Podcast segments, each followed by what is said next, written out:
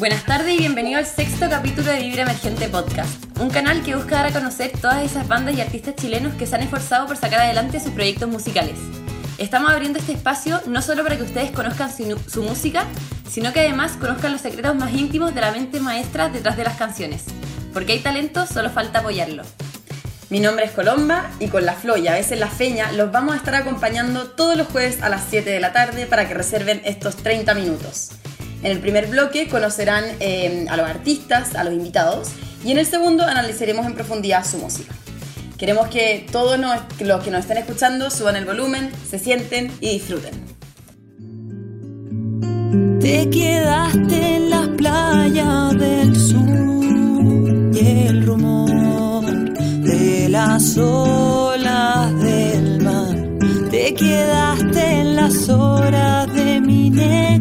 reloj y hasta en mi tobilleras tú vas nadando y nadando hacia tu despertar.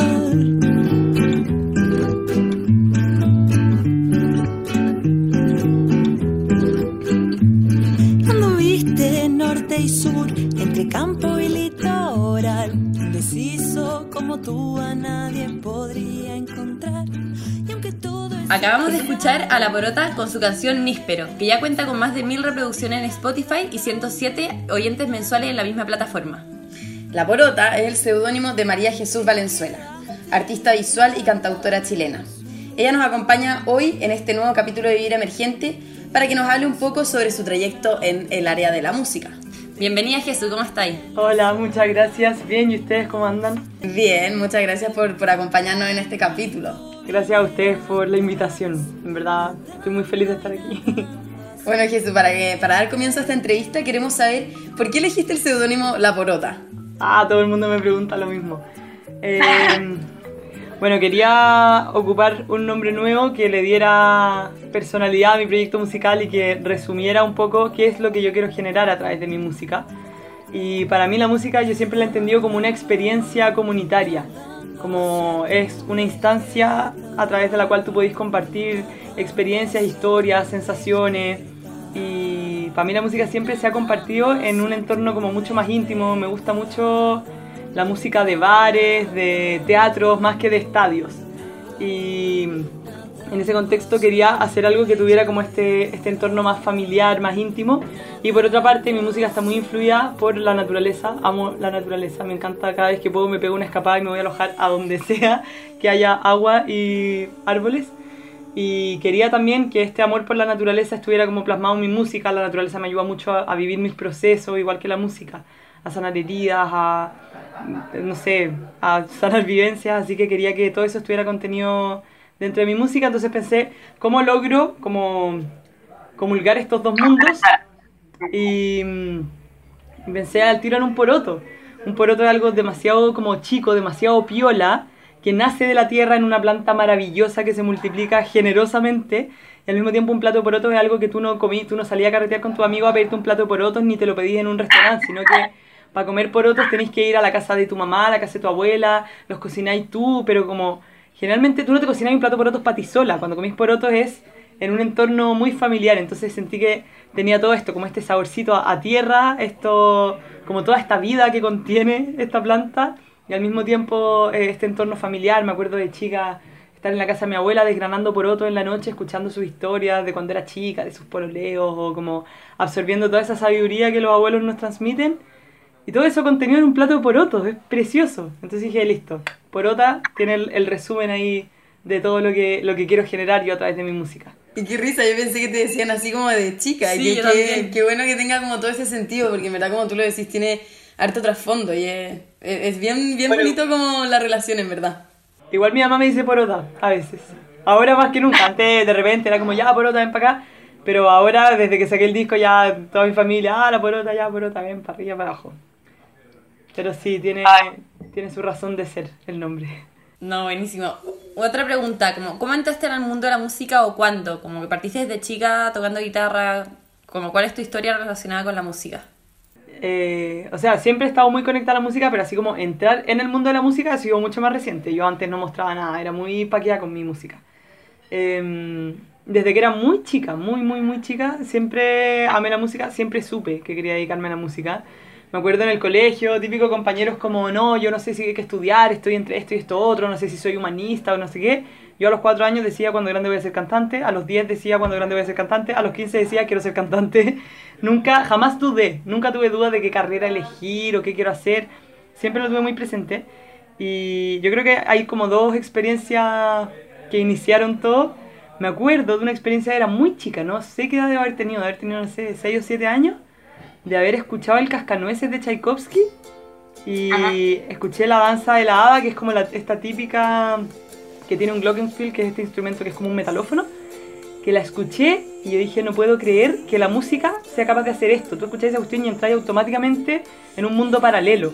Y yo dije, yo también quiero hacer esto. Quiero poder generar algo como lo que hizo este gallo. Me impactó demasiado. Me acuerdo que lo vi en el colegio, ponte tú, y quedé demasiado impactado. Para mí fue como una experiencia mística.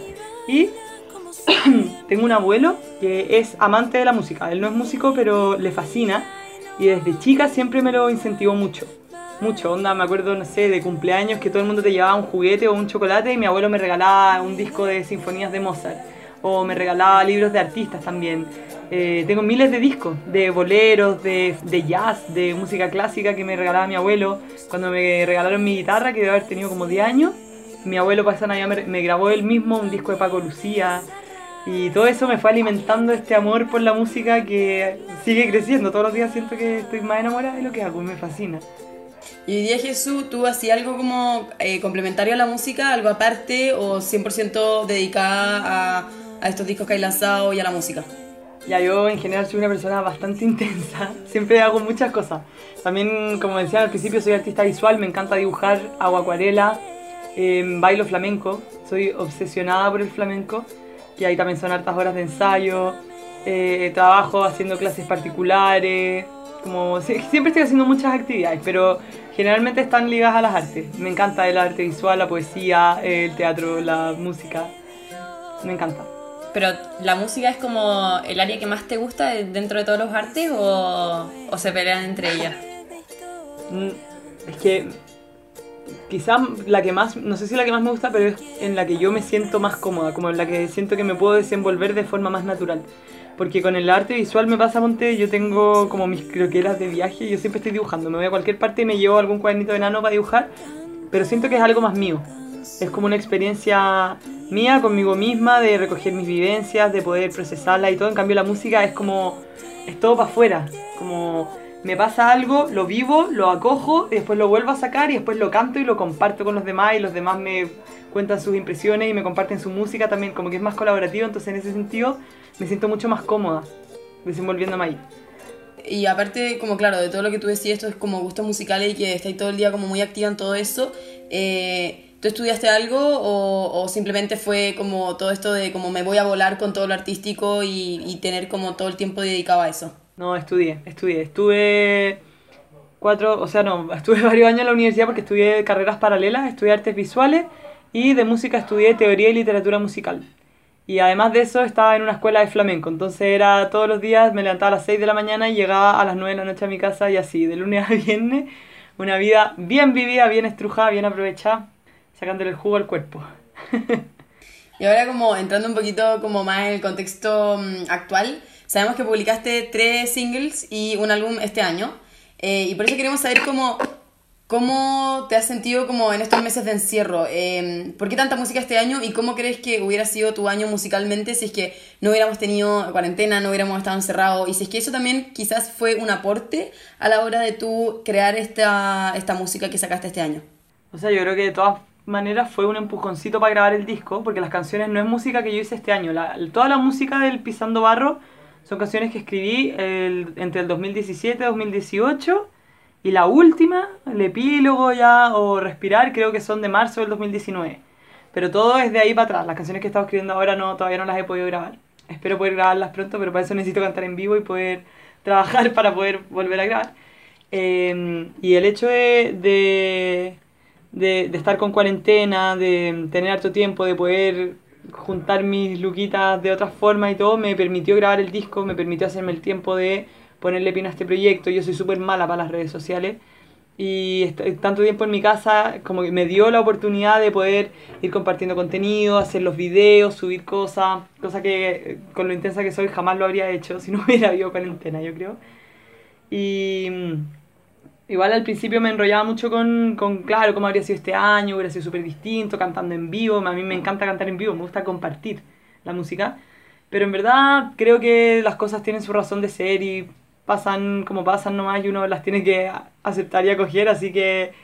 Y este tiempo igual me ha permitido escribir mucha música nueva, eh, como a, a intentar definir mejor como qué quiero hacer como artista y por qué, por qué estoy haciendo todo esto. Así que ha sido un buen tiempo como medio de, de retiro espiritual para definir por dónde me quiero ir. Claro, más, más pausado. Todo esto. Además sacar un disco para mí igual ha sido fuerte. Es, es exponer mucha intimidad a gente que uno no conoce. Entonces ha sido bonito como poder vivirlo tan pausadamente. Ya que para hacer esta entrevista más dinámica, eh, vamos a dar inicio a nuestro segmento de preguntas random, que es un juego de preguntas y respuestas rápidas, y la idea es que contestéis lo primero que se te venga a la cabeza. Oh, qué entretenido, me encantó. Ya, ¿estáis listas? Estoy siempre lista. Ya, Jesús. Tú que nos comentaste esto de que te gusta viajar, eh, cada rato te gusta como salir a la naturaleza. Si te pudiéramos decir un lugar, elegir un lugar en todo el mundo al que hoy día te teletransportarías, eh, ¿a qué lugar sería? A los bosques de Chiloé, al tiro. Ah, pero ya tenéis la respuesta lista, sí. A los bosques de Chiloé o al desierto. Me fascina el desierto, me encanta. Fui el año pasado a la fiesta de la tirana y de las experiencias más alucinantes que he vivido. Volvería feliz. Increíble. Vamos entonces con la siguiente, a ver si eres tan rápida para la próxima. Eh, si pudierais vivir dentro de una película, ¿qué película sería o quizás qué clase de película sería? Mm, estoy en un mix, porque soy músico, yo viviría en La La Land, un musical fel- feliz, bailando, amo bailar, se mueren como bailo. Yo hago el aseo en mi casa con música así, bachata y salsa, máximo volumen, me encanta bailar. Pero también por otro lado me gusta mucho el cine como más contemplativo, amo los documentales. He visto documentales de dos horas en los que nadie dice una sola palabra y me encanta. Como dice, mucho ruido, poco ruido. Así que estaría como entre medio de esos dos géneros, pero ojalá con un toquecito de humor. Y, y si pudieras como... Claro, ahí La La Land cal- calza harto con lo que, con lo que nos está diciendo, porque comedia, tiene todo esto de música, de baile, así que... Y, y la última pregunta, si es que pudieras tener un superpoder, ¿cuál sería este? En verdad no, no sé si me gustaría tener alguno. Soy muy feliz como soy. Quizás volaría. Volar debe ser entretenido. volar debe ser bacán. Sí, volar. Y ahí como para trasladarte también a los bosques de Chiloé de vez en cuando, más rápido. Eso, entretenido. Volar, seguir el ciclo de la golondrina, irme a recorrer otros lugares.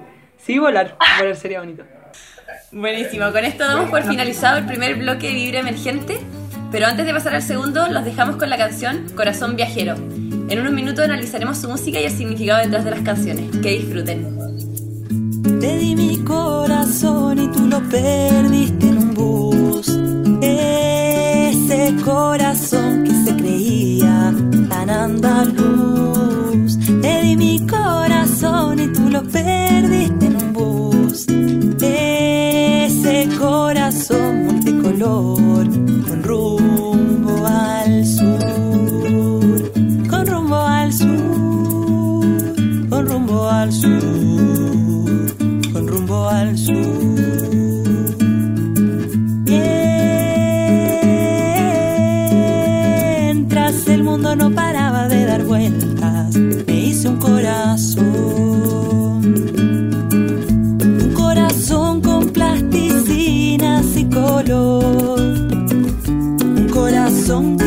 mi regalo.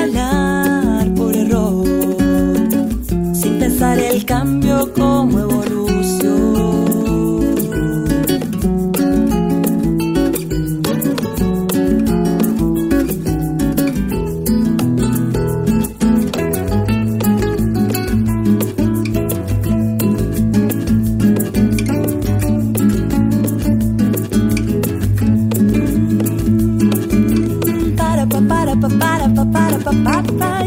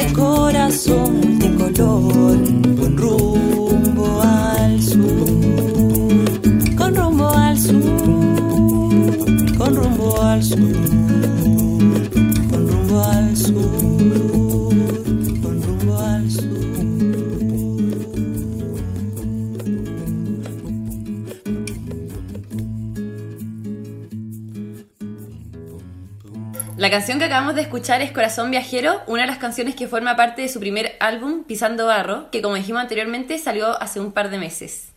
Queremos que nos cuentes, Jesús, cuál es el significado de esta canción y como de este álbum en general, que tiene mucho, mucho con la naturaleza, eh, que salió hace también un, un par de meses, como dijo la Flo.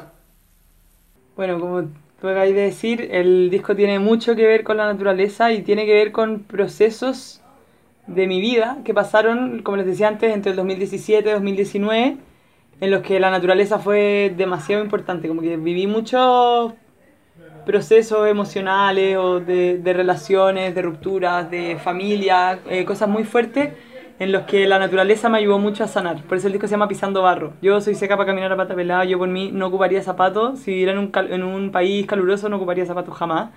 Y, y pisar la tierra, pisar barro, poder contemplar la naturaleza, poder como fundirse en ella, creo que es una forma de sanar demasiadas heridas y de como de también contemplar los propios procesos internos, los dolores, eh, las relaciones que uno tiene, etcétera.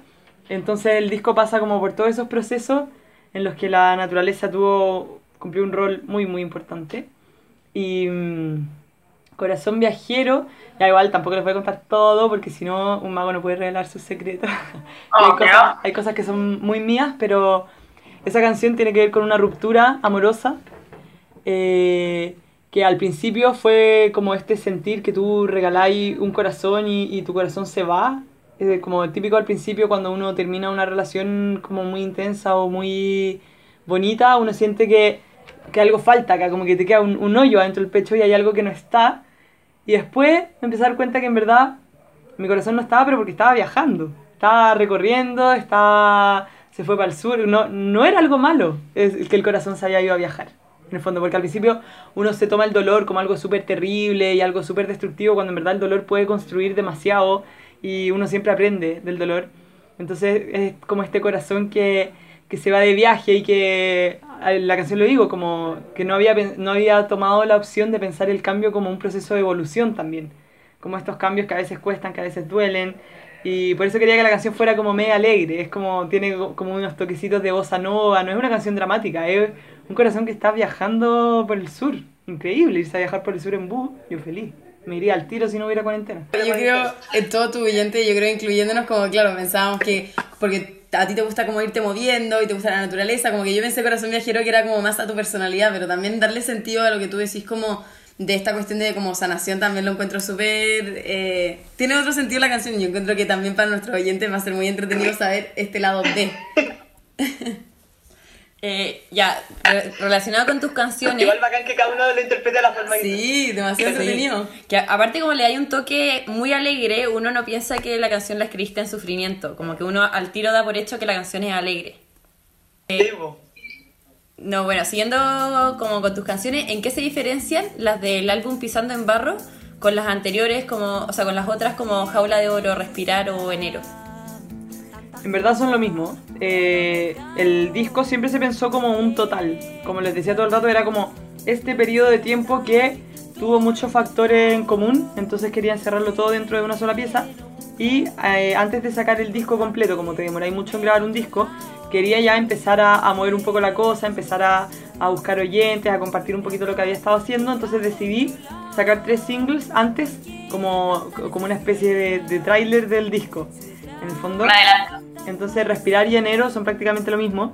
Y Jaula de Oro, voy a confesar que a mí no me gustó la primera versión que subí, no me gustó cómo quedó porque siempre he sentido que es como una canción como más agitaná, no sé. Para mí Jaula de Oro me imagino carreteando con mi amigo y casi sin instrumentos pegándola a la mesa, ¿cachai?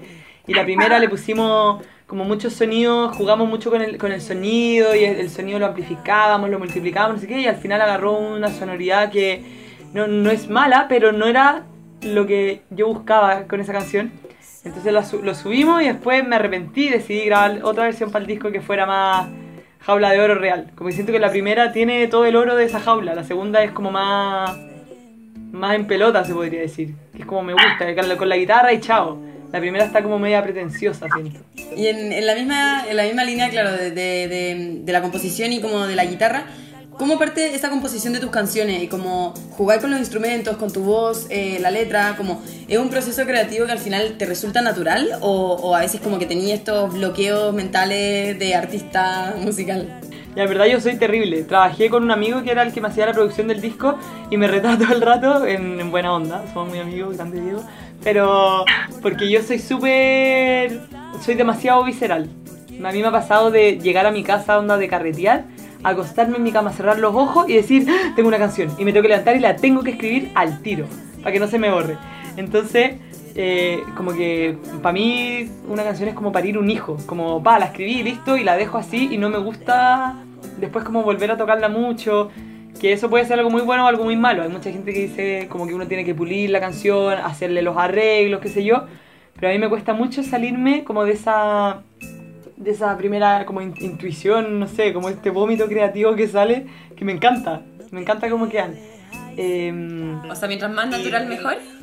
Sí, me gusta porque generalmente cuando, cuando escribo una canción es estoy como con la, con la emoción acá y, y estoy viviendo el proceso y ya después lo veo muy como poeta, pero siento que es como de laboratorio, ¿cachai? Como ya busquemos aquí la poesía, cómo lo hago para que suene.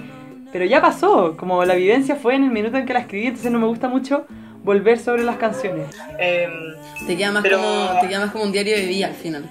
Sí, es, es muy raro. Me, siento que es como tratar de, de cambiar a una persona que querís. Como que la persona es, es como es y hay cosas que podéis conversarlas, pero no las podéis cambiar, no sé. Me pasa eso con mis canciones. Entonces sí, le- las trabajé más para el disco, les puse arreglos algunas, jugamos más como con los instrumentos, les puse segundas guitarras, que eso obviamente no lo pensé en el minuto en que escribí la canción. Eh, pero, pero con las letras o con las melodías, para mí nacieron como nacieron y listo. Me cuesta mucho cambiar. Y otra pregunta, ¿te, te inspiráis en algún artista o tenías alguna como referencia muy marcada? Hoy tengo muchas, muchas. Es que me gusta mucho tipo de música. De hecho, ahora este último mes he estado obsesionada con Carlos Gardel y he estado escuchando mucho tango, que no tiene nada que ver con mi música. Eh, me gusta mucho el jazz, me encanta la de la Fitzgerald, me gusta, bueno, pero mis favoritos lejos es casi todo el folclore latinoamericano. Me encantan los boleros, me encantan. Me fascina la Eddie Gourmet y los Panchos, me encanta... Bueno, es que son varias mujeres, en verdad, que admiro mucho que yo creo que si tuviera que elegir, hablaría de la Magdalena Matei, artista chilena excelente, de las mejores voces que tiene Chile, me encanta. Y muy profunda su música, me gusta mucho. Me gusta mucho La Pascuala y la Vaca, también artista chilena sensacional que recoge mucho de como de, de la religiosidad popular, que también me encanta, y que tiene también mucho vínculo con lo natural, con la tierra, con los ritos. También me gusta mucho Jorge Drexler, me encanta. El árbol de Diego, también chileno. Yo creo que por ahí están mis referentes. Pero en verdad escucho de todo y me fascina escuchar flamenco también, que el flamenco es otra intensidad radicalmente distinta, pero no sé si, si tomo tanto referente ahí. O sea, yo creo que al final igual uno absorbe todo, pero los, los que dije recién yo creo que son los más como parecidos al estilo. De tu estilo, es te iba a decir justo que no lo mencionaste, yo creo que cuando escuchaba tu música tiene como mucho, mucha relación con tus canciones, era la Perota Chingó, la, la argentina. Ah, también. Que también tienen como. También, me acordé escuchándote como esa voz muy calmada de la naturaleza, esa como, como que uno lo puede poner con su familia de fondo y, y claro, y como que tiene mucho, mucha relación con tu música, encontré. Invita a comerse un plato poroto y una chela. Ya, sí. Y hablando, hablando de invitación, como ¿a qué artista, por ejemplo, te gustaría que nosotras invitemos a una nueva edición de Vibra Emergente? Ah. Eh, ¿Puedo decir lo que yo quiera o algún artista que yo conozca que les pueda recomendar? ¿Qué- Eh, Esta pregunta no se la hacemos a nadie, así que tenéis la opción de recomendar a un artista. A ver. Tengo muchos amigos muy talentosos, muy talentosos. De hecho, estoy pensando en dos al tiro que. Tres que también cantan. De partida, Diego, con el que hice toda la producción, tiene una banda que me gusta harto de rock progresivo, otra botana que es, que se llama Walk the Rail. Y tengo dos amigos músicos que quiero muchísimo, que son más de mi estilo, de guitarra de palo, que es la Laura Más, que se llama Más Laura Imposible como artista. Y. Agustín Valenzuela que se llama El Pitín, que también es muy talentoso. Ah, y otro músico que también se me olvidó mencionarlo y que también, si quieren, lo pueden contactar, que es muy seco, es Ángelo Escobar. Un trovador de La Serena que es también. Lo admiro mucho. Sí, de hecho ¿Y estaba conversando con él, le mando mis discos. O sea, mi- Y que, como siguiendo, claro, esta misma línea de los artistas y quizás amigos tuyos, como qué consejo les daríais eh, tú como artista emergente chilena a, a quienes hoy día recién están partiendo? Va a sonar muy abstracto, pero que no se pierdan. Que no se pierdan nunca. Como a mí me, me- me ha pasado, yo que soy cero famosa, cero nada, cuando uno se empieza a meter, al tiro es como ya, tenéis que hacer esto, tenéis que no sé qué, tenéis que hacer el marketing de esta forma, tienes que subir contenido a Instagram. Y en verdad, yo creo que lo más importante es no perderse. Como ir concentrándose 100% en la música más que en cualquier otra distracción que al final te consuma. O sea, como no perderte a ti, en el fondo. Si tú partiste haciendo música, porque para ti la música es A, B o C, si para ti la música es un negocio, no te perdáis entonces y dale con lo tuyo, pero como no, no perdáis eso con lo que partiste. Que a mí me ha pasado harto, como que hay cosas a las que he dicho que no porque no quiero perderme. Porque claro, uno puede, puede convertir su música en algo súper exitoso, eh, quizá, no sé, yo podría ahora contratar un manager e intentarlo, pero no es no quiero que se pierda este concepto de poroto, ¿cachai? Yo quiero un plato de porotos con rienda alrededor de mi música, no quiero un estadio lleno, ¿cachai? Entonces yo creo que ese sería mi consejo, como no perder el foco del por qué esto es tan importante para ellos. Perfecto. Y ya, y otra pregunta más. Si nos podía hacer un adelanto nomás, pero ¿qué se viene para la Porota 2021? Ajá. Eh, voy a partir haciendo clases de música en un colegio. Pero bueno, yo sigo escribiendo mucha música. Ya tengo como 20 canciones en el cajón que estoy desesperada por sacarlas rápido. y seguir grabando, seguir componiendo y cantando mucho. De hecho, la cuarentena igual me ha cortado harto porque tengo muchas ganas de hacer música en la calle. Como con un amigo estuvimos hablando de, de ir a distintas plazas, distintos parques y empezar a, a compartir la música como en esas instancias más chiquititas. eh, cantar en bares, empezar a, a moverme por ahí. Y el año pasado hice un par de tocatas en casas, que me conseguía una casa, compraba cositas para comer y hacíamos una tocata de, no sé, 80, 100 personas, que en el fondo tú cantás y ibas compartiendo. De hecho, hasta amigos míos se subieron a leer poesía al escenario, era demasiado familiar. Así que espero que se venga eso de nuevo, que, que podamos volver a juntarnos de a varios y, y compartir música. Y hartas nuevas canciones. vienen. Con esto, Jesús, damos por finalizada la entrevista. Nos despedimos de ti, te agradecemos enormemente por haber participado en, en este capítulo. Y les damos gracias a todos los que nos escucharon y los dejamos muy invitados a escuchar la música de La Porota que está disponible en Spotify.